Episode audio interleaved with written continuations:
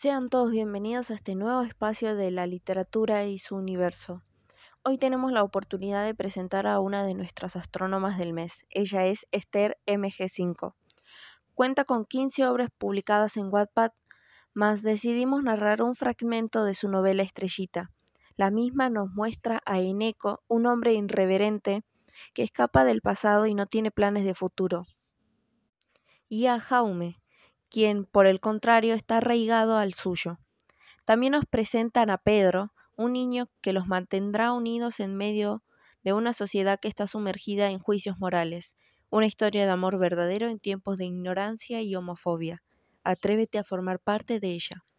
Cabe resaltar que Estrellita será publicada en Amazon próximamente, por lo tanto solo hay unos capítulos de muestra. Disfrútela. Capítulo 1. El forastero. Desde el instante que supo que iba a ser arrestado, no había dejado de cabalgar, conmocionado por los acontecimientos que le habían hecho abandonar Navarra. Eneco se juró no volver a pisar esas tierras. Él no era un enfermo despreciable, tal como lo describían los rumores de aquel lugar. Como mucho, era culpable de haberse convertido en la persona errónea, tratando de salvarse a sí mismo y a las personas que alguna vez amó, y todo su esfuerzo para nada pues nadie logró salvar. Por suerte, no necesitaba trabajar, ni según se había jurado a sí mismo rodearse de personas que le quisieran, tampoco cuatro paredes que le hicieran sentir seguro, solo el azote del aire en su rostro al cabalgar y nunca mirar atrás. Eneco no tenía idea del lugar en el que se encontraba, debido a que le pareció absurdo conseguir un mapa, si no tenía planeado un destino al que llegar. Simplemente seguía las estrellas, y en las noches como aquella, donde el cielo estaba tapado y si el sueño no le vencía, vagaba sin rumbo sobre su yegua Yuna, la cual ya se había acostumbrado, y hasta parecía tener un sexto sentido de guía en la oscuridad de las noches. Una fuerte tormenta comenzó a escucharse en el horizonte, y recapacitando sobre su idea de dormir al raso sobre su montura, sacó del bolsillo de su chaqueta una petaca, y bebió un largo trago de pantatrax, entrecerrando los ojos para afinar la vista. Al fondo del lado opuesto en el que se escuchaba aproximarse la tormenta, diminutas luces en hilera se dibujaban, adivinando los quinques de petróleo que solían utilizarse para alumbrar las calles de los pueblos por aquellos lugares. Por otro lado, en la villa de la Piedra, un pequeño pueblucho situado en la parte alta de la Vega Baja, el alcalde Jaume Jefferson ayudaba a su amiga, la viuda Guadalupe Sánchez, a sellar las contraventanas de la fonda del pueblo. Ante la inminente llegada de la tormenta, los pestillos estaban tan altos que ella no podía alcanzar fácilmente, ni aun subiéndose a una silla, y eso le fastidiaba, pues era una de las mujeres que prefería morir ahogada antes de pedir ayuda. No te pongas de mal humor, Lupe, cuando te dije de regentar la fonda solo que te iba a quedar grande, no me refería a esto. El rubio se rió tan fuerte que no pudo evitar llevarse una mano al vientre, al tiempo que apuntaba con su dedo a la chica que de puntillas trataba de estirarse sobre aquel taburete. ¿Tienes algún día chistoso, Jaume? Lo que te digo es que deberías estar a resguardo en tu casa o en la alcaldía, no cuidando de mí como si fuera una inútil. Ya sé que no lo eres, Lupe, solo bromeaba. En serio que hiciste un buen trabajo aquí. Nunca lo habría imaginado, pero no tienes por qué demostrar nada a nadie, así que, si necesitas ayuda, solo pídela. Se suponía que ya todos los habitantes de la villa de la piedra se hallaban resguardados en su casa. Así lo habían corroborado Jaume como un buen alcalde del lugar que era.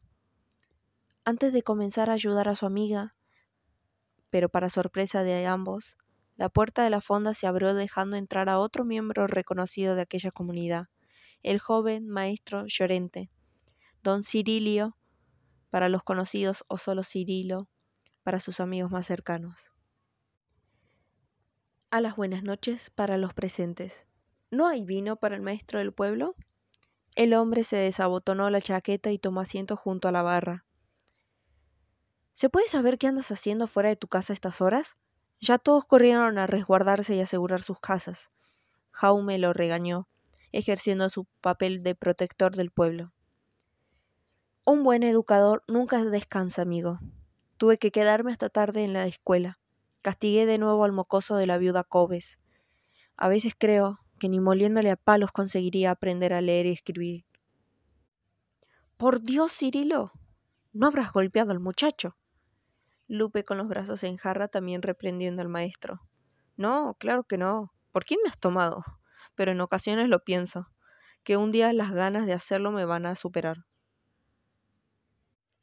Pues cuando ese día llegue, recuerda que tendrás prohibida la entrada a este lugar, aseguró Lupe, depositando frente a Sirio la botella de vino peleón y un vaso, al mismo tiempo que con ellos daba un fuerte golpe sobre la barra para dar más contundencia a sus palabras. Ay, las mujeres siempre tan blandas con los niños, así suelen luego malcriarlos, ¿verdad, alcalde? No sé, Cirilo. Creo que no debiste tener al chico tanto rato castigado, mientras que su tía se puede preocupar y no le conviene. Pedro o Periquillo, como le conocían en el pueblo, era huérfano. Sus padres murieron en la gran hambruna que hubo en el pueblo, cinco años atrás. Pero ahora está bajo la tutela de su tía, la viuda Cobes. Ella se había ocupado muy bien del niño, pero desde hacía cosa de un par de años que enviudó no podía atenderle como quisiera, pues había contraído una enfermedad del corazón y dependía de una medicación experimental a base de nitroglicerina que le suministraba el doctor del pueblo, don Mauro Canals, para poder sentirse medianamente bien. Así que el niño iba a la escuela y en sus ratos libres era utilizado como chico de los recados por los habitantes de la Villa de la Piedra a cambio de unas monedas. Si queréis que me dé por vencido con el muchacho, por mí no hay problema. Pero luego que no vaya diciendo por ahí que fui su maestro. Tengo una reputación que mantener. A mí me parece un buen muchacho. A veces le envío por, al, por el correo de la alcaldía y lo hace muy bien. Solo tenle un poco de paciencia. A todos no se les da bien todas las cosas. ¿Crees que yo no podría hacer bien tu trabajo, alcalde? Seguro que esa estrella quedaría genial en mi pecho, se burló el maestro. Ni lo sueñes, Llorente. Esa estrella la puso mi marido en el pecho de Jaume, y mientras yo pueda evitarlo, nadie más la va a portar. Perdón, señora, no quise ofender a la memoria de su esposo, solo bromeaba con Jaume. No te alteres, Lupe. Cirilo no hablaba en serio. Es solo que ya sabes que a veces es muy bruto. Todos echamos de menos a Juan. Él fue el mejor alcalde que ha tenido la Villa de la Piedra, además de nuestro amigo. Perdona a los dos. Para mí es duro entender que ya no está aquí, y solo quiero preservar su voluntad. Él siempre dijo que esa medalla tenía que volver al pecho que correspondía. Además, con tanta cháchara ya comenzó a llover. Les recuerdo que aún queda una ventana para sellar y no lo voy a hacer sola. ¿Será que ustedes, caballeros, me van a ayudar o se quedarán parloteando como viejas cotorras? Los tres se acercaron a la ventana dispuestos a trancarla con premura, pero al hacerlo no pudieron evitar quedarse mirando a través de ella. ¿Qué creéis? ¿Será alguno de los matones de Peñaranda? aventuró a preguntar Jaume al observar la figura de un jinete a lo lejos. No lo creo. Por lo que se comenta aquí en la fonda, a estas horas don Ricardo Peñaranda y sus secuaces suelen estar en su casino apostando y molestando a las prostitutas. ¿No les molesta si les pagan? Ya cállate. El alcalde recriminó al maestro. Nela te está lavando el cerebro, amigo. El rubio rodó los ojos y no quiso contestar. Debe ser un forastero. ¿No te parece, Jaume? Lupe también prefirió ignorar el comentario de Cirilo. ¿Un forastero vagando solo y sin familia a estas horas? Espero equivocadamente, Lupe, pero es probable que solo traiga problemas a Villa de la Piedra. La lluvia comenzaba a ser fuerte, así que los tres amigos se dispusieron a cerrar rápidamente aquella última ventana, ya lo habían logrado y comenzaban a recoger para marcharse, cuando escucharon cómo la puerta del local se volvía a abrir. ¿Es que nunca vamos a, vamos a poder marcharnos a esta casa? suspiró Guadalupe resignada, mientras los tres volteaban a ver al hombre que acababa de entrar. Disculpen, caballeros. Señora. ¿Será que puedo encontrar aquí bebida y cobijo para mí y mi caballo por esta noche? Ante ellos se encontraba el forastero que había solo unos momentos habían estado observando a través del ventanal. El hombre se encontraba empapado de pies a cabeza, y a juzgar por sus palabras, su caballo, el cual esperaba fuera, debía estar igual. Puedo venderle una botella si tiene cómo pagarla, pero no hallará cobijo aquí. Esta es la fonda de una mujer decente y como buena reputación, así que no acojo forasteros. Pero no tiene por qué verme como un forastero, bella señora. Puedo ser alguien muy cercano a usted si así lo prefiere. Aquel hombre se desprendió con elegancia su boina, dejando a la vista su cabello moreno y alborotado para después guiñar un ojo a Lupe al tiempo que le lanzaba una sonrisa coqueta. Tanto Jaume como Cirilo se quedaron con la boca abierta ante tal descaro. Ni lo intentes, no va a funcionar conmigo, forastero. Vaya, debo estar perdiendo mi toque. ¿Será que lo llevo días ¿Será porque llevo días sin afeitarme?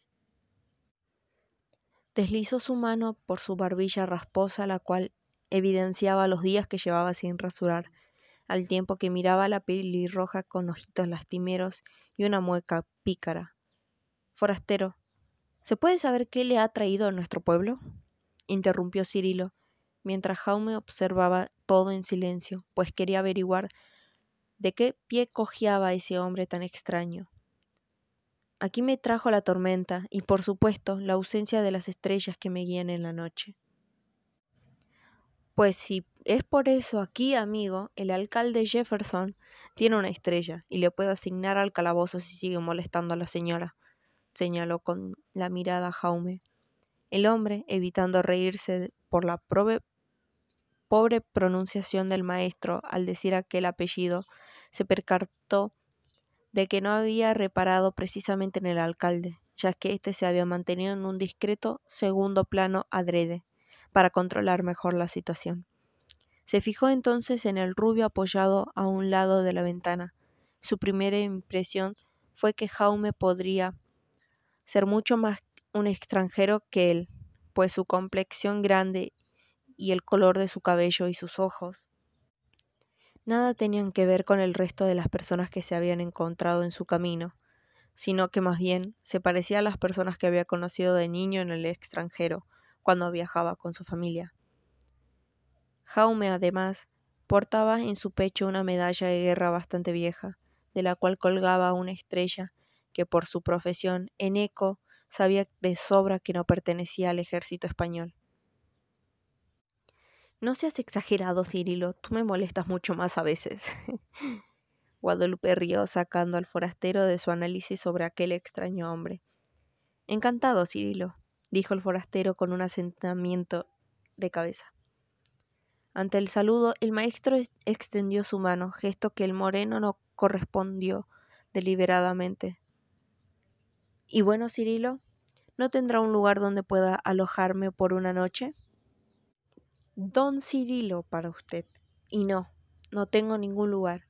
En la casa de un maestro no cabe ni él mismo. Además, ¿quién me dice que no es un ladrón o algo parecido? ¿Y tú? volteó a dirigirse a Jaume. ¿Qué me dices, estrellita? ¿Se cree muy gracioso, forastero? Está bien, vendrá conmigo.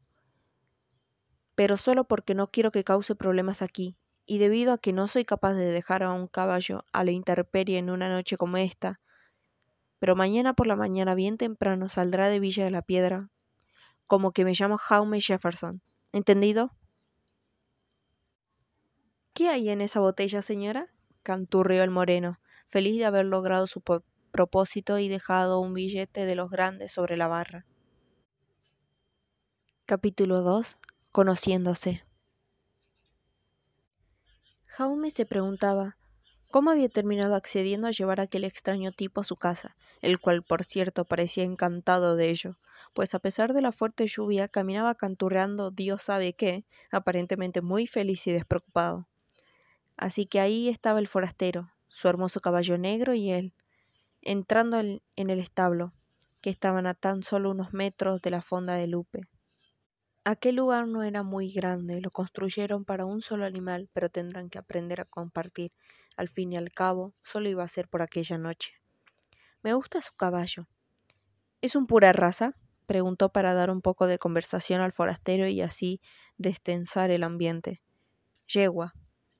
Yuna es una yegua, y sí, es pura raza. Por cierto, ¿no tienes casilleros para separar a los animales? No quiero ser tu jamelgo, que le hagan, ya sabes un regalo. Jaume rodó los ojos. Aquella yegua era la más bonita que había visto en su vida, pero no le pareció justo que por eso aquel hombre hiciera de menos a su caballo. Pues la verdad, no tengo. No pensé que necesitaría albergar aquí a alguien más que el mío. Pero no se preocupe. Coronel es un caballero. ¿Coronel? ¿En serio? Menos mal que no le puso ese nombre a un perro mencionó con sorna. Sí, bueno.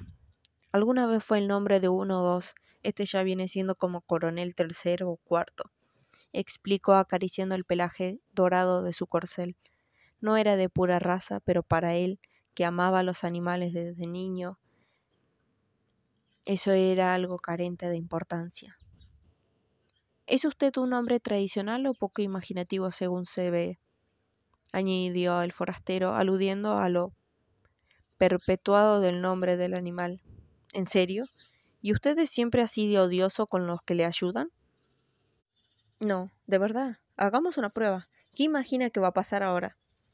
¿Que me voy a arrepentir de, haber de haberle traído y le voy a pedir que se marche? contestó cruzándoselo de brazos. Mec falló.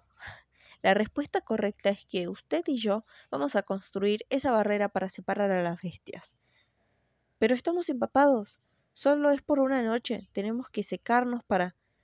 Eso será después de salvar la honra de mi princesa. Jaume, Jaume no pudo más que asentir. Sabía que en realidad aquel forastero tenía razón. Por más educado que estuviera coronel, era un animal, y esa yegua se veía muy bonita así que reunió toda la madera que tenía almacenada por ahí, de algunos viejos muebles que se rompieron y algunos sobrantes de cuando él y su amigo Juan restauraron aquel lugar. Mientras él traía la madera, aquel hombre ya había comenzado a cavar y a construir una barrera con puerta corredera incluida, que al rubio le pareció excesiva, para solo pasar una noche. Por el contrario, parecía disfrutar con el trabajo, así que no le dijo nada. El extranjero tampoco habló. Le había parecido un parlachín en la fonda de Guadalupe, pero parecía que el trabajo era un buen remedio para hacerle callar. Una vez terminada la barrera de separación, colocado y alimentado a los animales, pasaron al interior de la casa. Ambos estaban empapados y sudados por el trabajo a partes iguales, así que el rubio encendió la chimenea y buscó prendas para prestar a aquel hombre. Antes no he querido molestarle mientras trabajaba, pero me doy cuenta que aún no me dijo su nombre, comentó pasándole la ropa. La ropa. En cambio usted sí. Ya me dejó claro que no le gusta que le digan estrellita, y también que es el gran y honorable alcalde de este pueblo, Jaume Jefferson, contestó mirando con desagrado aquella ropa. Le estoy ayudando, por si no se había dado cuenta, no tiene por qué ser tan desagradable conmigo. No, supongo que no. Lo siento. Tiene razón y no es su culpa. Es solo que no me gusta demasiado la gente y mucho menos confío en quienes imponen que es lo correcto según ellos. Y ese es su trabajo. ¿No, señor alcalde? Yo no decido qué es lo correcto, solo trato de mantener en este pueblo en paz y créame que eso ya lo tengo bastante. Que con eso ya tengo bastante. eco mi nombre es Eneco Orbaizeta, soltó con algo de pesar. ¿De los famosos Orbaizeta de Navarreta? ¿De los famosos Orbaizeta de Navarra? ¿Los fabricantes de armas? A Jaume se le encendió la mirada. Siempre había querido tener un arma proveniente de, de esa casa. No, titubeó. Yo... Me lo dicen mucho, pero no soy de Navarra. Orbaizeta es un apellido muy común en el País Vasco, claro. ¿De dónde entonces? Vizcaya. Soy de Vizcaya. En realidad ni siquiera mi apellido así. Quiero decir, es que hubo un lío de papeles y... Sí, mi nombre es Eneco Echevarría. Solo que me cambié mi apellido para al llegar aquí para integrarme y esas cosas, pero me dicen Eneco. Pero me dicen Eco. Respondió sin querer mirar al rubio mientras se desprendía la camisa. Jaume se quedó mirándole con desconfianza. Aquel hombre, además de haberle soltado alguna que otra incoherencia, no traía puesta la típica ropa interior de algodón que todos los jornaleros tenían por costumbre llevar en aquella época, esa que constaba de una única pieza y que les cubría desde la parte superior del cuerpo hasta los tobillos. Por lo que al ver cómo Eneco se retiraba la camisa, al alcalde no esperó encontrarse con aquel torso bien formado y brillante a la luz de la chimenea. Jaume se quedó paralizado, sin pensar realmente en nada, solo observando, hasta que percibió que aquel hombre, Neco, se iba a girar para alcanzar la toalla. Solo entonces reaccionó y se volteó de espaldas a él rápidamente, aprovechando para aclararse la voz antes de hablar. ¿Le robaron la ropa interior? Tragó saliva esperando que aquel hombre no se habría dado cuenta del largo, del largo, del largo rato que lo había estado observando. ¿Qué? No, no me gusta la ropa interior. Solo me hace lo más incómodo. ¿No me habrá estado espiando? No. ¿Pero qué está diciendo? Jaume, al ser una persona muy vergonzosa, enseguida se puso rojo como un tomate. Menos mal. Por un momento creí que había acabado en la casa de un pervertido, contestó el moreno guiñándole un ojo, gesto que enseguida Jaume reconoció cuando lo había utilizado con su amiga Lope, solo un rato atrás mientras Neco se aguantaba las ganas de no reírse del rubio que tenía rojas hasta las orejas. De verdad, que no sé por qué sigo dejando que se quede en mi casa, negó con la cabeza. Jaume, al estar en su propia casa, prefirió alijarse e irse a secar y cambiar su ropa al dormitorio, pues se estaba poniendo demasiado nervioso al tratar de mantener una conversación con aquel peculiar hombre, sin que éste terminara sacándole los colores de algún modo. Después regresó al pequeño salón donde Neko ya se había acomodado en la mecedora que ya estaba muy cerca del fuego y bebía largos tragos de la botella Panxarac que había comprado a la dueña de la fonda. Veo que es un gran bebedor, pero piense que si mañana no puede levantarse, no podrá continuar con su camino. Tampoco si esos rayos y la lluvia no paran. Se suponía que esta zona es muy seca y que podría cabalgar todas las noches bajo las estrellas sin pisar un pueblo, pero aquí estoy, sin estrellas, en un pueblo y tratando de calentarme por dentro y por fuera, por cierto. ¿Quieres un poco? ofreció beber de la botella al rubio que le había que se había sentado ofreció beber de la botella al rubio que se había sentado frente a él. No, gracias. Uno de los dos ha de estar sobrio por si uno... por... No, gracias. Uno de los dos ha de estar sobrio por si se nos cae un rayo. ¿Y a dónde se dirige, si es que se puede saber, Neco de Vizcaya? Preguntó tratando de tirar de la lengua al moreno, que poco a poco nada decía decir de sí mismo. No hace no hace falta que vayas diciendo por ahí de dónde soy. No a todo el mundo le gustan los extranjeros, ¿sabes? Luego te etiquetan y ya no le caes bien a nadie. Lo sé, a mí también me consideran extranjero, aún habiendo nacido aquí. Mi abuelo era americano, y para algunos, aún sin haber salido de Villa de la Piedra en toda mi vida, sigo siendo el americano. ¿No es de locos? Deja que te ayude con eso o acabarás mal terminó arrebatando la botella de la mano del hombre para darle un gran trago. Y no te creas que no me he dado cuenta de que aún no me dijiste a dónde te diriges. ¿Ya no estamos titubeando, alcalde? Jaume empezaba a notar los efectos del alcohol en el más bajo. Otra vez me estás cambiando el tema, forastero. No me vas a decir hacia dónde vas, ¿verdad? ¿Quiere que le hables sobre mí, señor alcalde? Está bien, veamos. Lo primero y lo más importante que debes saber es, es que no me gusta que hablen sobre mí. No me gusta la gente y no le creo. Es usted demasiado elocuente y parlachín. No le creo. Es usted demasiado elocuente y parlachín, le interrumpió. No me dirijo hacia ningún lugar, ni me dedico a nada, solo soy un vagabundo sin oficio, continuó sin prestar atención al alcalde. Le he visto trabajar en el establo, y dudo que no tenga oficio.